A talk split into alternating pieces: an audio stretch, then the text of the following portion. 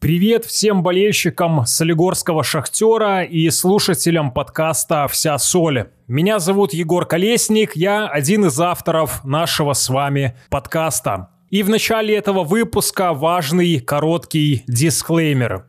Мир, любовь, футбол. Именно в такой последовательности. Ну а мы начинаем очередной эпизод подкаста «Вся соль». Всем большой привет! Подкаст «Вся соль» возвращается из своего межсезонья стартовал белорусский футбол, стартовал Суперкубка. Для нас не очень удачно. Мы эту тему, не знаю, затронем или нет. Сейчас мы продолжаем а, в этом году цикл наших подкастов, где частью которых будут становиться знакомства с нашими новыми игроками. Ну, новыми, ты так э, сказал, Паша, то у нас уже, он год назад к нам перешел. Но так получилось, что одна аренда, потом вторая аренда, и так мы не успели познакомиться в прошлом году, поэтому... Сто процентов. То есть э, поклонники белорусского белорусского футбола знают Павла Забелина, но вот мы хотим сейчас, наконец-таки, спустя год э, плотно познакомиться. Меня зовут Егор Колесник, ведущий подкаста «Вся соль», также ведущий мой большой друг, еще пресс-секретарь футбольного клуба «Шахтер Солигорск» Виктор Володько. Витя, здравствуй, не будем менять традицию, хотя мы уже раскрыли, кто у нас в гостях, но тем не менее. Да, привет всем, э, Павел Забелин, наконец, в нашем подкасте. Павел, привет. Добрый день. Ждали тебя в прошлом году. Ну, только сейчас получается. Где был, расскажи. Где был? Был первые полгода в Гродно, вернулся. Потом в Узбекистан в аренду поехал. И вот сейчас я тут, наконец. Э, ну, судя по твоей улыбке, мне кажется, тебе радостно вернуться в Солигорск. Особенно, когда на тебя рассчитывают, насколько я понимаю. Да, да, да. Сейчас я чувствую себя достаточно комфортно, поэтому мне в кайф находиться тут. Так или иначе, ты игрок нашего клуба, но Твоя футбольная, скажем так, жизнь началась, я даже не знаю в каком году, но это было в Гродненском Сдюшор. Как ты вообще в футбол попал? Как это было? Ты хотел футбол, футболом заниматься, или этого больше хотели, например, родители? Знаешь, как бывает, когда детей просто приводят без их особого желания. Закинь тогда свою короночку, мы сразу скажем, что Павел наш первый гость, с которым у нас возникли трудности с установкой микрофона, потому что Павел довольно высокий, красивый парень, и нам надо было немножко поднять микрофон, чтобы до него дотянуться. Ты хотел это и спросить? Ну да, и были ли варианты в другой вид спорта, баскетбол, волейбол, высокие, красивые парни? Не, ну с детства я был такого же роста, как и все ребята, поэтому футбол мне родители как бы приучили с детства, что папа все время смотрел его по телевизору, дедушка все время болел за «Спартак». И как бы вот как только я начал ходить, сразу левой ногой начал пинать мяч. Поэтому вот сам хотел записаться в секцию футбольную, потому что родители как-то потом, потом запишем, запишем. И в результате тренер пришел в футбольную, пришел в школу и, получается, спросил, кто хочет записаться. Ну и я сам, получается, подошел, записался, и с этого момента я начал ходить можно сказать, без участия родителей, то есть сам в общем, родители потом-потом, вот тебя в итоге тренер из школы забрал в футбол. Да, да, да, да, да. Мне кажется, он тебя просто издали увидел и подумал, что такого вратаря упускать нельзя. Тебе какое амплуа сразу предложили? Ну, я левый полузащитник был, левая нога. Тренер тогда сказал, что вот это твоя позиция, там, подавать пить. Мне Вратарь очень... без шансов был. Без шансов? Да, да, да. 195 твой рост. Э, ну вот сейчас мерили два месяца назад 198 уже. Растешь, молодец, продолжай таки дальше. Могло ли вообще получиться так, что ты со спортом не свяжешь э, свою жизнь? Я почему спрашиваю? Потому что читал, что у тебя брат музыкант, то есть тебя не утянули ли, скажем так, в искусство а кровные узы? Ну, наверное, мог как бы заниматься музыкой, потому что ходил какое-то время в музыкальную секцию, и, ну, там мне сказали, что нет, с, с такими есть, данными лучше его в спорт отдайте, потому что там больше пользы будет. И как бы сам я с детства только футбол, футбол, то есть один футбол в голове у меня всегда был, и мои родные точно скажут, что я 24 на 7 думаю только о нем. А что хоть за инструмент был в музыкальной школе? Пение. Пение? Да, там хор какой-то был, то есть пели. Могу я ли раскрыть секрет, что ты сидишь перед нами в майке нашего футбольного клуба, и у тебя татуировка скрипичный ключ на предплечье? Ну да, конечно. Ну, я очень люблю музыку. У нас тоже в семье папа на гитаре играет, брат музыкант. То есть достаточно музыкальная семья, которая любит слушать музыку и ходить на концерты. А вот в эти времена до ковида и так далее, какой твой самый такой памятный концерт, может быть, в Минске, может быть, не в Минске? Но это 30 Seconds to Mars э, с Топ. Джаредом летом на Минской арене. 15 тысяч собралось. И я, я прям стоял возле сцены буквально, наверное, 20 метров и видел свою живую. Ну, это на всю жизнь запоминается. Кайф. Мне сейчас сложно представить, чтобы Джаред Лето собрал бы 15 тысяч на концерте в Минской арене. Да, сейчас вообще, мне кажется, с этими всеми моментами будет посложнее. Как у брата дела? Э, Я читал в том же интервью, что он перебрался в Штаты и там э, собирается продолжать свою музыкальную деятельность. Удалось? Нет, э, пока не удалось. Он уже 4 года в Лос-Анджелесе живет. И он отошел немножко в сторону от музыки. Работает там на фирму по перевозкам. Но он, он занимается, то есть музыкой, он пытается что-то записывать, но все равно это больше как хобби сейчас для него. То есть это не основная работа. Я хочу напомнить, Паша, на всякий случай, что есть футбольный клуб Лос-Анджелес Galaxy. С, так удов- что с удовольствием. рассмотри, рассмотри, как Я вариант. уже закидывал удочку. Возвращаемся к футболу. После Сдюшор, после... Ты довольно долго играл за Гродненский, за дубль Гродненского Немана. И как бы вот этот переход во взрослый футбол, он получился довольно тяжелым. С чем это связываешь? Потому что все Ну никак не да. удавалось закрепиться на уровне высшей лиги. Да, он получился достаточно долгим. Трудно сказать почему. Я позднего развития, я так думаю, поэтому я, наверное, из тех, кто позже чуть начинает и чуть позже заканчивает. Я хотел бы в это верить. Ну, ты же сказал, что растешь до сих пор. Ну вот, да, да. И в этом плане тоже. Поэтому, ну, затянулся период вот это вот э, именно перехода в возраст в футбол. Я не знаю, ну, может, где-то сам был не уверен в себе. То есть, может, где-то какой-то поддержки не хватало тренерской. Ну, как есть, так есть. То есть, главное было этот период перетерпеть, потому что именно на этом этапе многие молодые парни ломаются и как бы отступают от своей цели. Я же все равно знал, что если я буду двигаться, то и продолжать делать то, что я делаю, то все получится. Это очень любопытно сейчас слышать, когда, знаешь, в гродненском футболе у тебя получился непростой переход из молодежного во взрослый, но лично у меня ты очень плотно ассоциируешься. Здравствуйте. Вы присоединиться хотите к нам? Заходите в гости как-нибудь. Мы вас ждем в гости к нам. Да, Иван Биончик ворвался к нам в эфир. Да. И, ну так вот, я договорю мысль, что при этом ты все равно ассоциируешься очень плотно с гродненским футболом. По сути, всю свою карьеру там поиграл, поэтому с 8 лет занимался.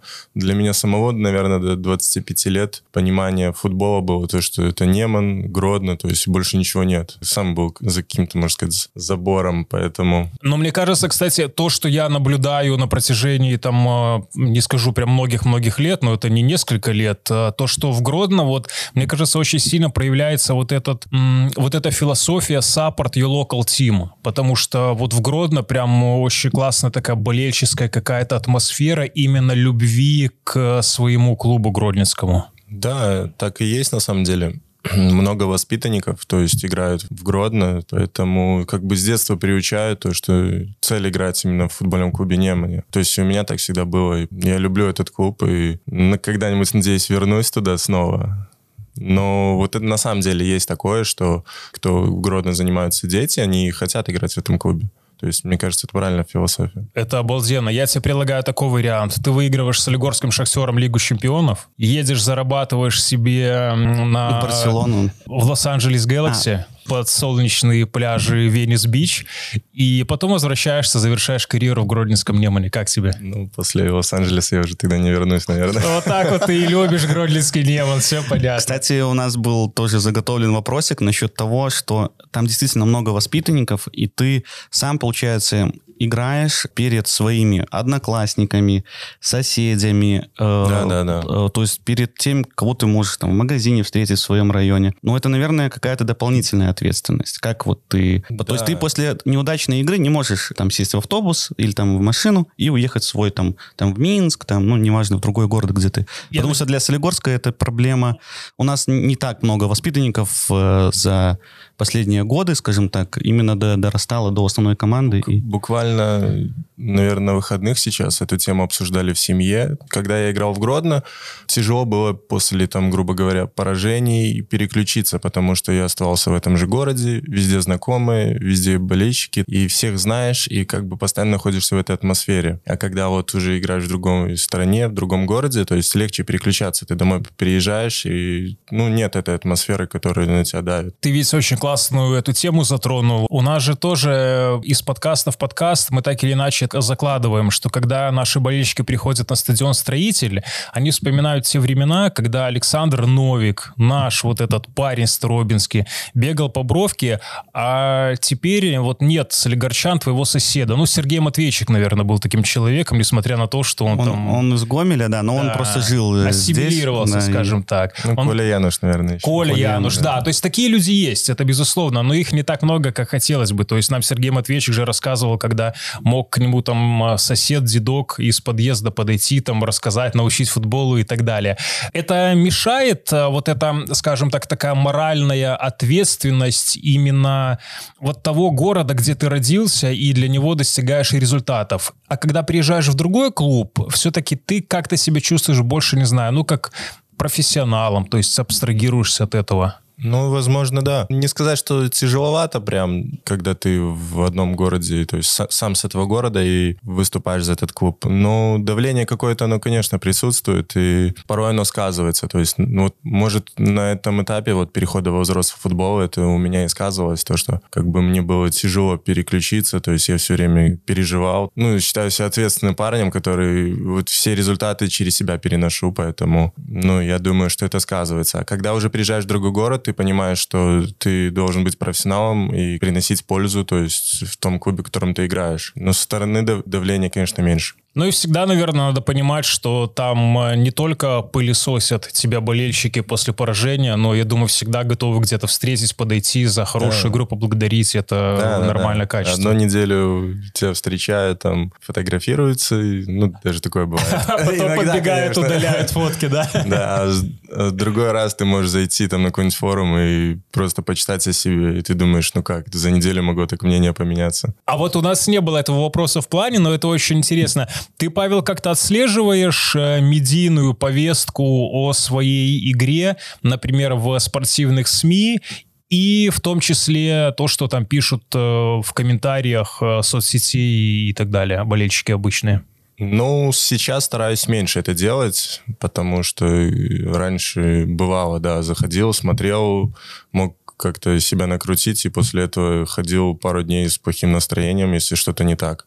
А если топ-матч провел, то потом ходил воодушевленный, настроение было классное. Но сейчас стараюсь, честно, не смотреть, но родственники смотрят, друзья и могут что-то скинуть, там, что-то показать, и в любом случае в курсе того, чего происходит. А тебе это больше помогает, либо наоборот как-то лишает мотивации, когда ты смотришь вот этот... Ну, иногда бывает яд прям выливается из уст болельщиков, а иногда, наоборот, знаешь, такая похвала, которая может быть немножко помочь тебе утратить связь с реальностью и там чересчур уж поверить в себя. Как ты вот э, пытаешься разделить эти моменты? Наверное, не очень хорошо отношусь к этому, вот, как вы говорите, яду, потому что как бы там матч не складывался, я стараюсь выкладываться на 100% всегда, потому что ну, я никогда не буду безразличен к этой игре, и вот там, если что-то напишут неприятное, ты переносишь, ты думаешь, ну, ты выложился на 100%, многое что, может, не получилось, но я точно там не оставил хоть капли силы. Я тебе скажу одну такую мысль, которой я недавно пришел. Мнение в интернете сильно переоценено. Ну да. То есть, учитывая, что доступ к этому мнению получает сейчас почти каждый человек, и иногда это мнение не базируется, скажем так, на каких-то либо знаниях, ну, даже сейчас, если говорить строго о футболе, но при этом есть возможность поучить футболиста профессионального, как правильно играть, это, знаешь, немножко отпускают тормоза некоторые люди. Но люди имеют право писать все, что они хотят, я считаю. В рамках правильно. законодательства. Что хотят, то и пишут. Они имеют, ну, на мой взгляд, право это делать. Поэтому, значит, им не безразлична судьба.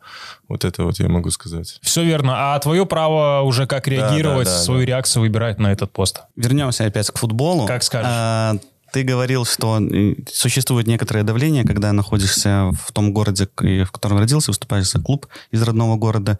И я так понимаю, что в твоем становлении как футболиста приняло участие, скажем так, несколько аренд.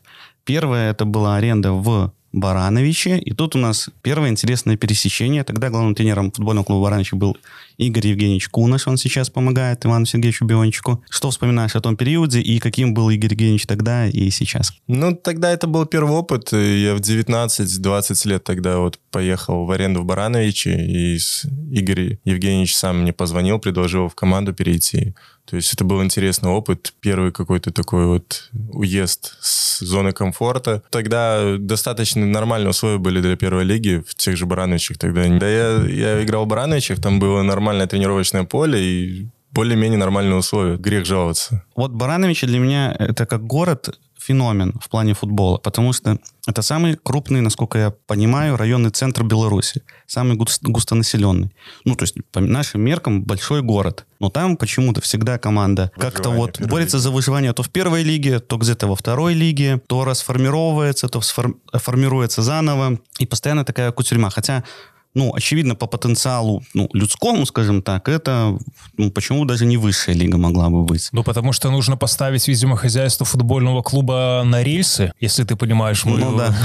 Ну, это очень странно. Ну, говорю, когда я играл там, мне тоже удивляло, что такой большой город, красивый достаточно, и команда всегда борется только за выживание в первой лиге, или это борьба за выход в эту первую лигу со второй. Ну, удивляло. Там никаких, никакого финансирования никогда нету, никаких условий, то есть для футбола. Очень удивляет, конечно, такое, что это, это получается по численности восьмой город Беларуси. Бобруйск седьмой, насколько я знаю. Ну вот, ну и один из крупнейших железнодорожных хабов Да, да, вообще, да. который можно... Ну, это странно. Я не знаю, может, там какие-то не футбольные люди в руководстве сидят, которым не интересен футбол. Мы про Игоря Евгеньевича не, не, не выяснили. Конечно, Ну, когда давайте. тут про верблюдов начали.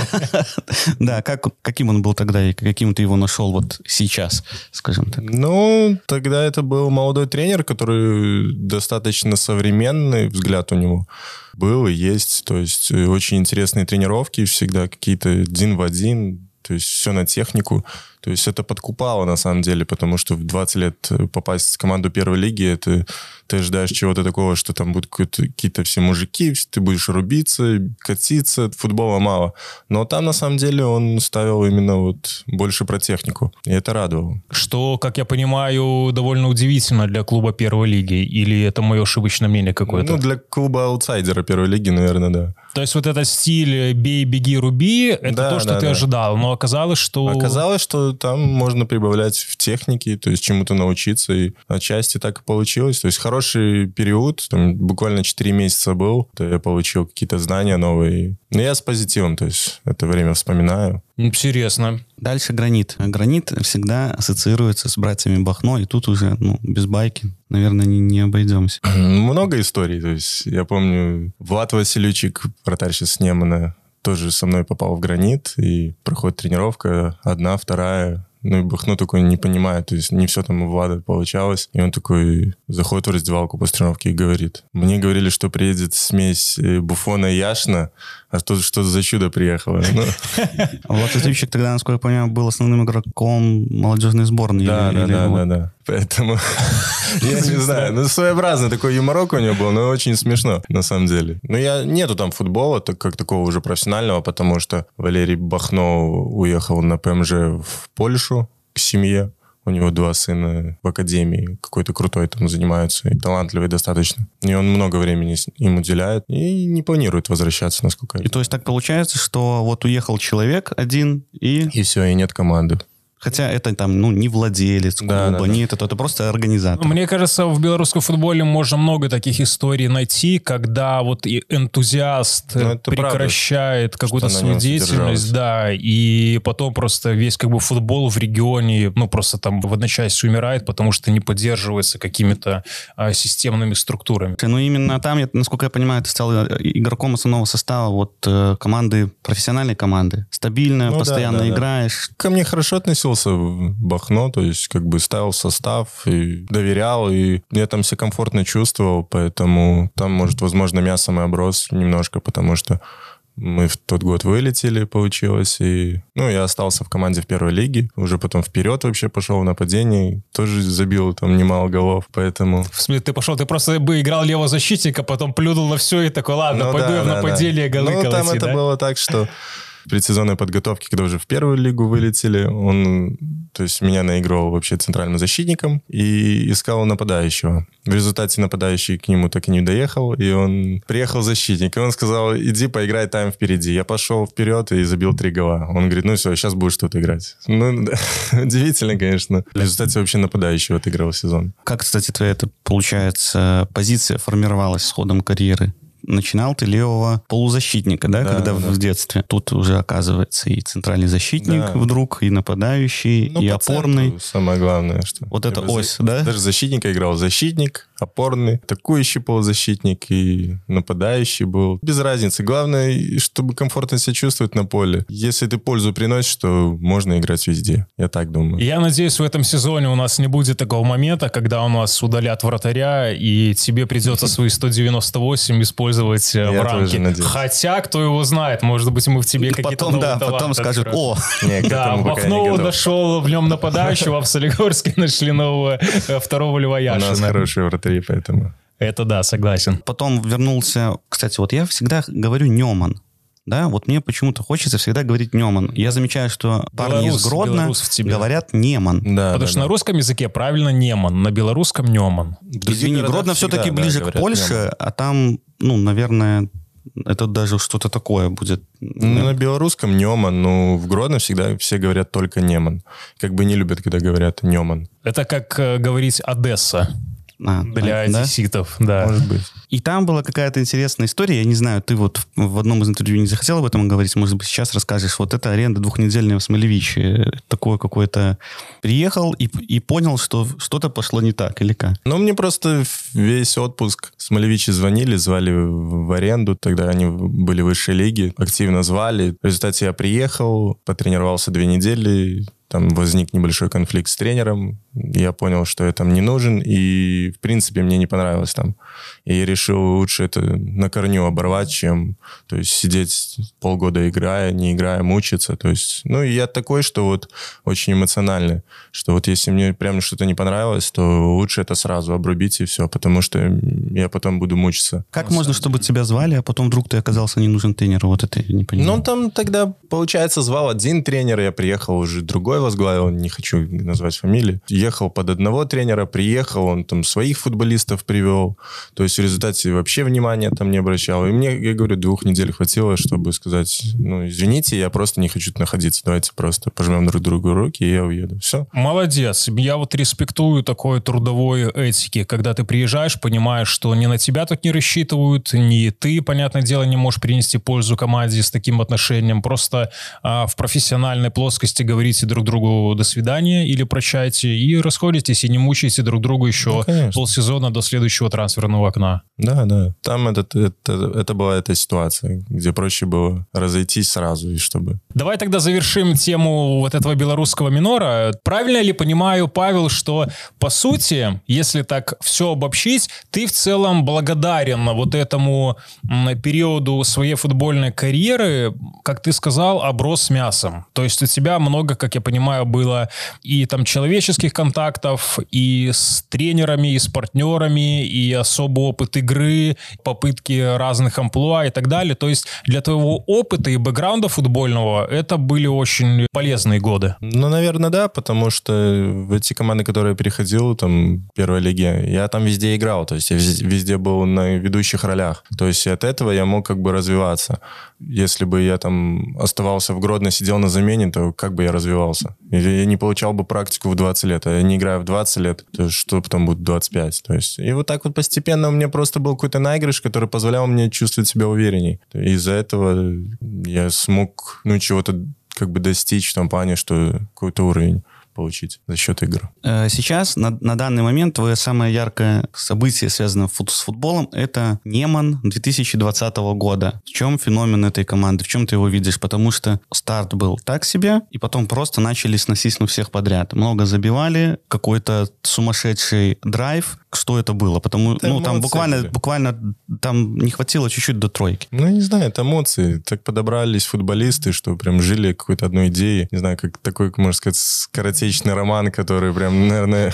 Курортно. Интересное да, сравнение, да. да. Потому что там буквально, наверное, за 4-5 месяцев, которые мы прям вот прям рвали и метали. Это, это было и отличное отношение и в коллективе, и, и за полем, то есть жены общались, поэтому, ну, трудно вот так вот подобрать, чтобы все так совпало и в коллективе, и на футбольном поле, и как бы все одной целью жили. Я думаю, это, это больше про эмоции. Павел, я понимаю, что я сейчас могу тебя вопросом этим поставить в неловкое положение. Ты можешь либо Давайте. вообще не ответить, либо как-то ответить, но как ты посчитаешь нужным. Мы все прекрасно знаем а, феномен Игоря Ковалевича. Тренер, который... Ладно, я даже не знаю, какие эпитеты подобрать, но мастодон белорусского футбола уже многие-многие годы.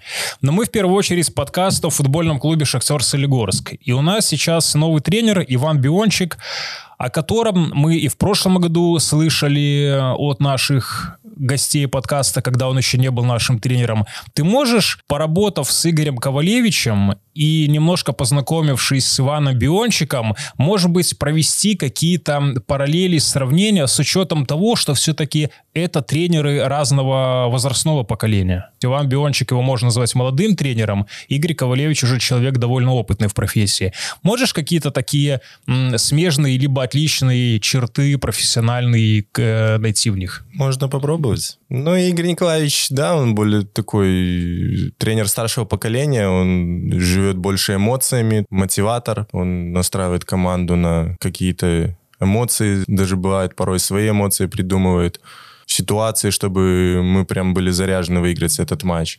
Иван Сергеевич, он именно вот от дня в день ты тренируешься, тогда ты играешь на выходных, тогда ты будешь лучшим. То есть они, они немножко разные тем, что поколения меняются. То старое поколение тренеров, они они больше про мотивацию, про заряд, успех, то есть они такие вот... Ребята, мля. Да, да. да вот это. Сейчас же больше, ну, современный футбол это системный, где меньше ошибок, меньше какого-то романтизма, то есть меньше про эмоции, но больше вот именно вот такого, не знаю, машины играют. Прагматизм да, такой да, выверенный, да, да? И тот, и тот имеет право на свое существование, и, и это круто, этим прекрасен футбол, то, что в одной команде один стиль, у другой другой, и как бы, и, ну, так интересней. Если бы еще и все тренера были одинаковые, то какой бы смысл был бы вообще? Согласен. Было сидеть в одной команде и, и всю карьеру провести. А для футболистов вообще важно, либо они тоже для каждого свой подход? Кому-то нужен такой вот прагматик, который взвешенно все рассказывает, а кому-то нужен человек, который приходит в раздевалку и от мата сотрясаются стены спортивного комплекса Неманские, и, ком- и, и команда выходит, и потом просто всех крушит, и едва там не завоевывает бронзовые медали. Да, каждому нужен индивидуальный подход, это же известный факт. Гродно, да, так, что тренер заходит, стены сокрушаются, и как бы все, ты вылетаешь на поле, и ты все не должен выиграть. В принципе, так же и в Бресте, ну вот мы сейчас, сейчас играли, они же эмоциями играют. А играть вообще эмоциями можно в долгую на протяжении сезона? Как показывает э, практика того же там 20 года, то, наверное, нет, но тоже круто. Эмоциями играть это, это приятно. Но я думаю, нет. На долгую ты эмоциями не сыграешь. Они должны быть чем-то подкреплены. Ну и понятное дело, что я скажу банальную вещь, но вот это симбиоз э, прагматизма, подготовки и потом э, приперчить э, эмоциями, это даст свои плоды. Потому что, мне кажется, на одном таком скучном просто ну, не знаю, если... роботе ехать тоже далеко. Слушай, наверное. если ты думаешь, что Иван Сергеевич не эмоциональный тренер, то он... Я вот и не, хочу его спросить его. Вы так оба, просто вы с ним оба имели а, контакт общения, я пока нет, и поэтому я понимаю, что ну, вам известно больше, чем не летало в раздевалке, но Говорят, что может. Это пока ты в нападение не побежал без команды. Слушай, ну, не будет. ну и вот очень интересный эпизод твоей карьеры, это твоя прошлогодняя вояж в, твой прошлогодний вояж в Узбекистан. Ну то есть это совсем другая культура. Мы реально более или менее что-то можем знать про Европу, про соседние страны, но вот про Азию, ну я, я думаю, что мы не до конца понимаем. Как ты на себе это прочувствовал, что это было? Ну да, совсем по-другому все. Очень интересный опыт и, и для меня, и для моей супруги, потому что мы вместе там были 4 месяца этих. Ну это все по-другому, там, начиная от, от того, что они там перед тренировкой молятся, после тренировки молятся, и то есть ты постоянно ждешь вот этого вот. То есть уже приехали в раздевалку, и тренировка не начинается, потому что идет молитва. Своеобразное все, поведение, болельщики другие, там они очень активные, они прям вообще на стадион приходишь, и там вот эти 5-6 тысяч, они, их слышно, как будто их 26 тысяч. Они все кричат, поддерживают Подожди, в барабаны. Узбекистане на футболе ходят по 5-6 тысяч человек? Ну, вот в команде, в которой я играл, Андижан, то было три только матча, которые были разрешены без ограничений ковида. И Было 4 500, э, 6 и 8 на последней игре. Ну, для нас И- эти цифры космические, И это, кажется, и да. это считалось немного, потому что на открытие пришло, по-моему, 18 тысяч. Класс, Весь стадион. класс. И это команда, которая вылетела. И это команда, которая вылетела, да. Ну, опять же, там это Фер- Ферганская долина есть, которая там есть еще Невчи, Фергана, и там вот на, именно на этой долине, то там очень сильно поддерживают фу- футболистов, и много людей ходит. А вот в Ташкенте, там даже, условно говоря, на Пахтакор там 2000 ходит. Наши Мгм. показатели плюс-минус. Хотя, говорят, Пахтакор, там какие-то космические условия по тренировочным базам. Да, да, да, да. То есть, Там- э, а там же Алишер Усманов владеет им, и я, насколько понял, что он за последние годы там создал вот эту всю инфраструктуру по типу, ну, там, Краснодар, не Краснодар, но вот что-то вроде... Интересно. Ну, там, конечно, все условия есть. Там во всех командах хорошие условия. От тренировочных полей начиная до игровых. То есть всегда хороший газон, политы, болельщики ходят, антураж, освещение, СМИ. Вот на самом деле нам есть даже оттуда чему поучиться. Хотя, казалось бы, ну, там чувствуешь себя прям футболистом какого-то хорошего уровня. Я даже не, не думал, что могу так сказать, но когда ты идешь с женой на рынок за фруктами, и просто за один поход человек 6-7 могут кричать твою фамилию «Забелин, Забелин», то ну, ты думаешь, блин, вау, ну, как бы я не такого уровня, чтобы так вот ко мне относились. И хочется отблагодарить их, поэтому очень крутые. Так, Павел, подожди, ты тебя звали вообще в Узбекистане на футбольный подкаст когда-нибудь? Нет. Ну вот и все. Я, нет, я хотел просто, чтобы сравнить э, э, насчет э, условий. Ну, вот если взять твою команду Андижан, э, в которой ты был в прошлом году, вот, ну, что это за тренировочные условия, например, там, условно? Это база, не база? Это там около стадиона какие-то поля тренировочные? Как это выглядит? Там есть одно тренировочное поле, есть ну, и, и стадион игровой. Мгм. То есть, если, грубо говоря, откинуть там топ-3-4 команды Беларуси, то есть я вот про средний уровень больше говорю, то, то там по условиям очень хорошо.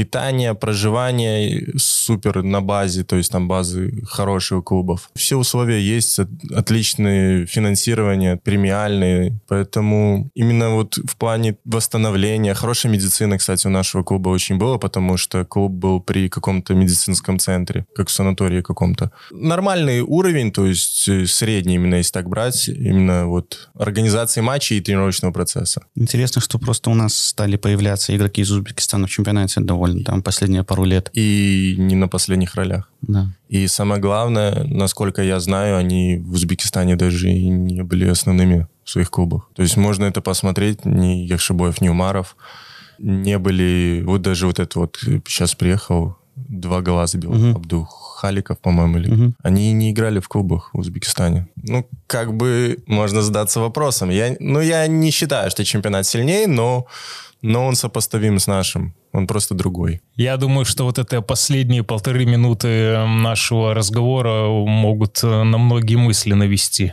Ну, слушай, в Узбекистане на самом деле всегда была очень хорошая футбольная... Максим Шаскин. а, скажем так, система, потому что у них и сборная там последние пару отборов, вот-вот-вот-вот и на чемпионат мира отберется. Да. А сейчас они на последний чемпионат мира, по-моему, отбирались, то ли с Южной Кореей играли вот за этот, то ли с Японией. Ну, Но то они есть уже- попадают там в какую-то вторую пульку, то есть они свою выигрывают, попадают там, где Южная Корея. Да, да, да, да, да. Япония. Китай, Япония, и как бы там уже им потяжелее.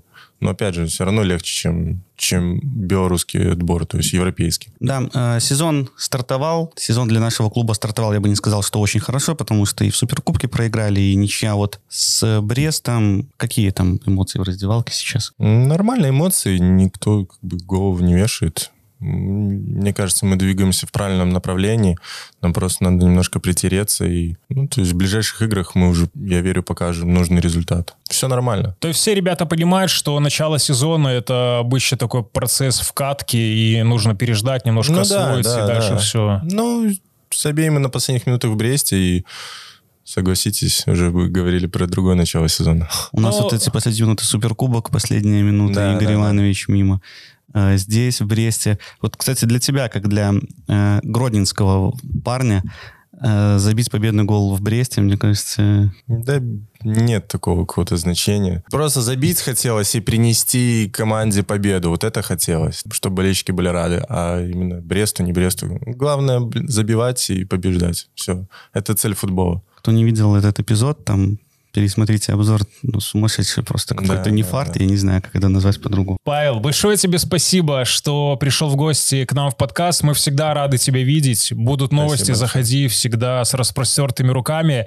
Ну и, безусловно, больших тебе успехов в Солигорском Шахтере. Как мы в начале подкаста говорили, ты как бы давно с нами, но как бы и новичок. Да. И поэтому мы тебе искренне желаем, чтобы ты обосновывался, чувствовал себя как дома и сам рос как футболист, показывал результат, и чтобы все вместе мы шли к новым и новым победам. Спасибо. Я думаю, так все и будет. Без вопросов. Удачи нам в этом А сезоне. то продадим тебя в Лос-Анджелес Гэлакси.